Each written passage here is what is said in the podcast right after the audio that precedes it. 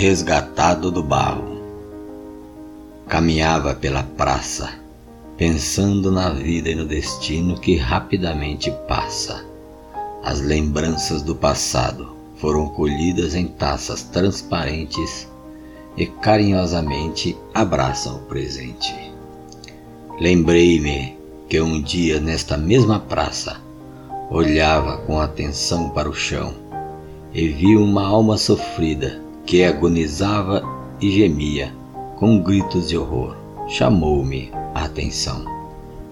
Chegando perto do cidadão, perguntei-lhe o que passava, qual o motivo ou a razão daquele choro prolongado e por que sofria acordado. Soluçando e falando enroscado, declarou-me com clareza o motivo da sua tristeza como um derrotado jogador, jogou as cartas na mesa. Há muito tempo conheci uma princesa. Fui preso pela sua beleza e torturado pela sua grandeza. No coração escrevi o seu nome, para nunca mais esquecer aquela linda donzela. Mas o destino me atropelou e não se importou com os pedaços espalhados pelo chão que ela os abandonou. Porque ela, sem razão, sem briga, sem confusão, um dia de muita alegria partiu, deixando-me na solidão. A vida perdeu sentido, fugi como um bandido, e pelo mundo eu agora ando procurando por ela com muita dor. Você agora entende a minha dor e meu gemido, meu caro e sublime amigo. Isso há muito tempo foi ocorrido. Então o consolei, e outro amor o apresentei. Este nunca te abandonará, e contigo para sempre ficará.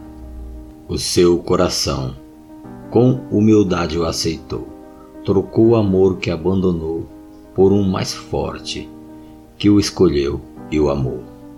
Hoje é um soldado valente. Deus é o teu Pai e no céu tem um irmão que o ama de coração. Este chão que estou pisando é testemunha desta história que estou contando. As lágrimas dele aqui foram plantadas e com as minhas agora estão sendo regadas, por saber que mais uma alma pelo meu Senhor foi resgatada.